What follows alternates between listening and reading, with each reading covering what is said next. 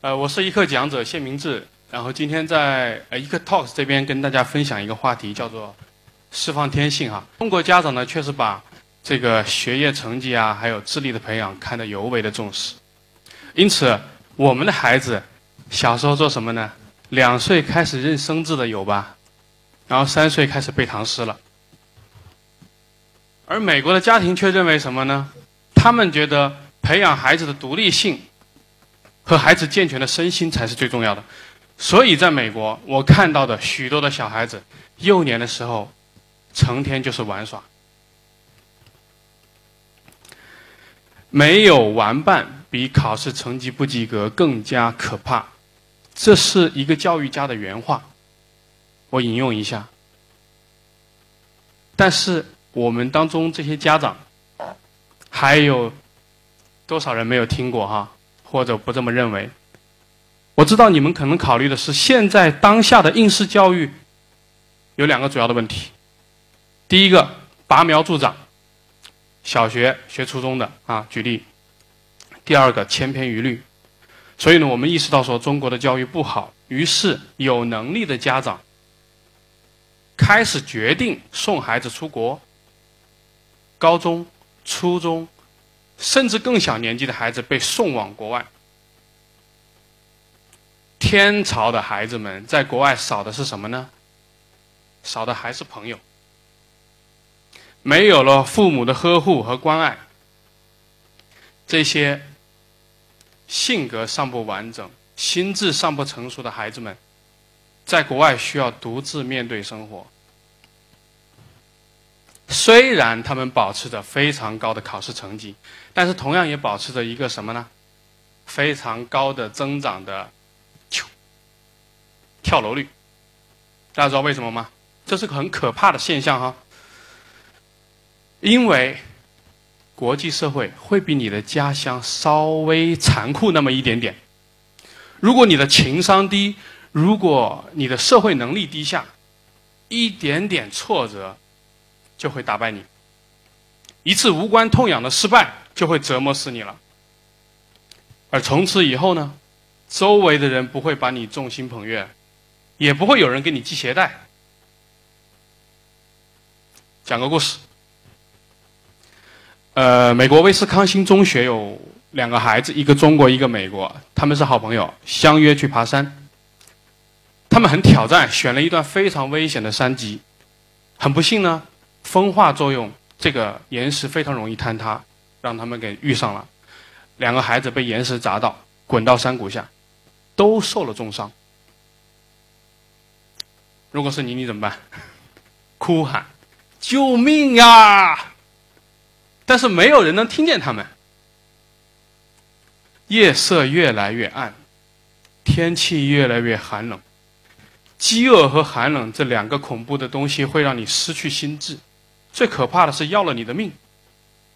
美国孩子决定我要学会自救，于是他尝试用双手抓住岩石，支撑自己的身体往上爬。因为他腿非常的疼啊，只要动一下他就感觉痛彻心肺。他判断是骨折了，但是他一定要求生，他要爬出去。每当岩石的尖锐棱角触碰到那个伤口，他就会疼得什么也抓不住，又从山坡上。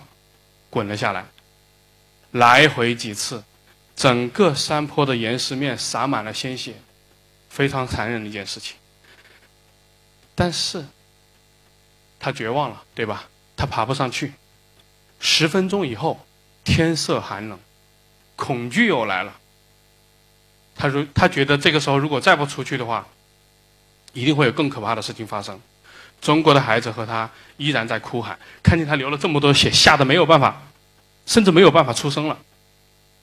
这个美国的孩子还是坚持着，大家甚至都不知道是什么力量和什么条件，他做到了，爬回到政治上，找到了其他救援他的人，并且这个孩子还能清晰的向所有人说出出事地点和时间，还告诉大家，可能那里。那个中国孩子还需要你们的救援，大家立刻把这个孩子送往医院，同时分出一小队人马去拯救这个中国孩子。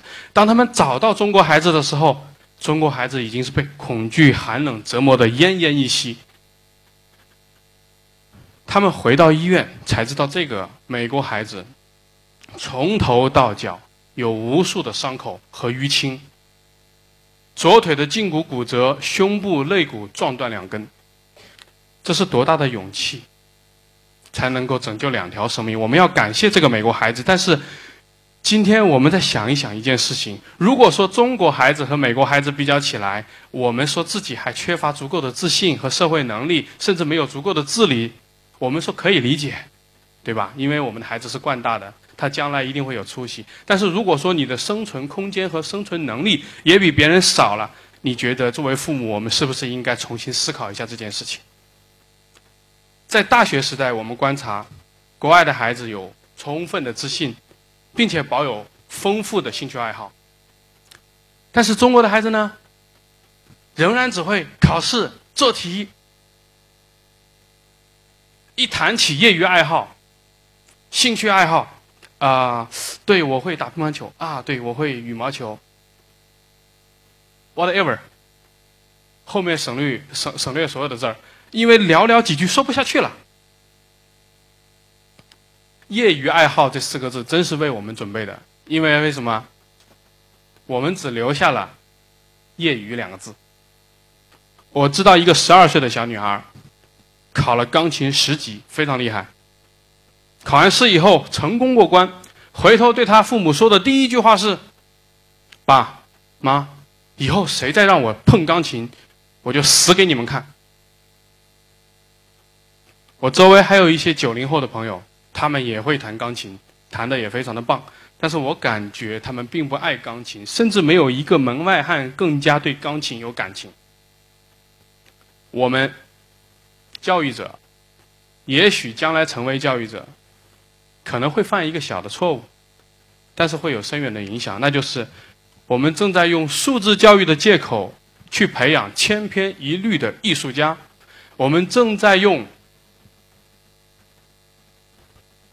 思维创新的借口，用一堆堆的公式去填压着孩子们原有的创意。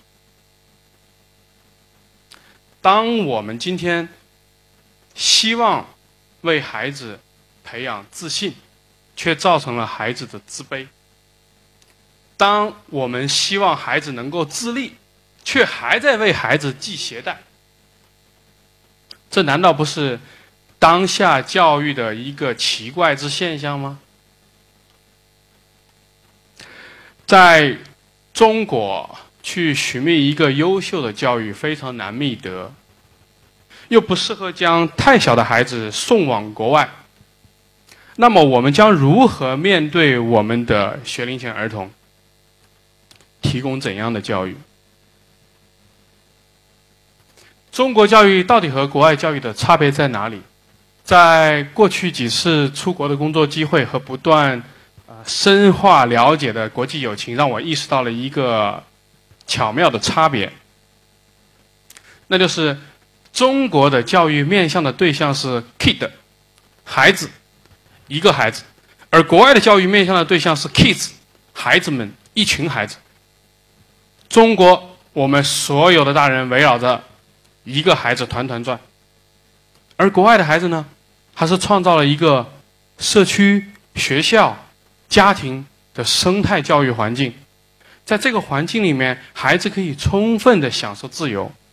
你想报名什么样的活动，我就有什么样的活动。美国有许多社区拥有丰富的社区活动。社区有一个棒球教练经常呐喊的口号是什么？You can do it。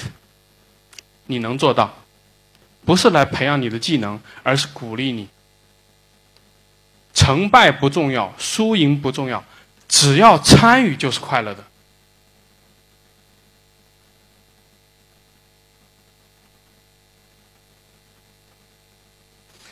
战场上的全力以赴，对对手的尊重，和战友之间的亲密配合和学习，其实正是这些年幼的孩子们习得社会能力、学会与人相处的第二课堂。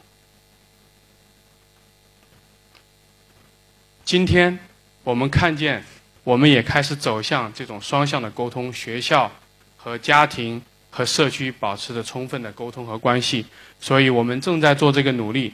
今天我的总结是：对于孩子们、年幼的孩子们，甚至小学阶段的孩子们，需要的不是培训班，不是课外班，也不是背古诗和奥数，他们需要的是朋友。孩子们需要小手牵小手，大手牵大手。孩子们需要一起玩儿，在一起玩儿的过程当中，实践中习得社会能力，学会做人的道理，掌握好的习惯，有平衡的人格。三个月以前，我辞职，开始专心陪伴他的成长。我深深的觉得，我生命的意义。已经与孩子的成长有深刻的关联，而以上这些话是我这三个月以来最大的醒悟，送给大家。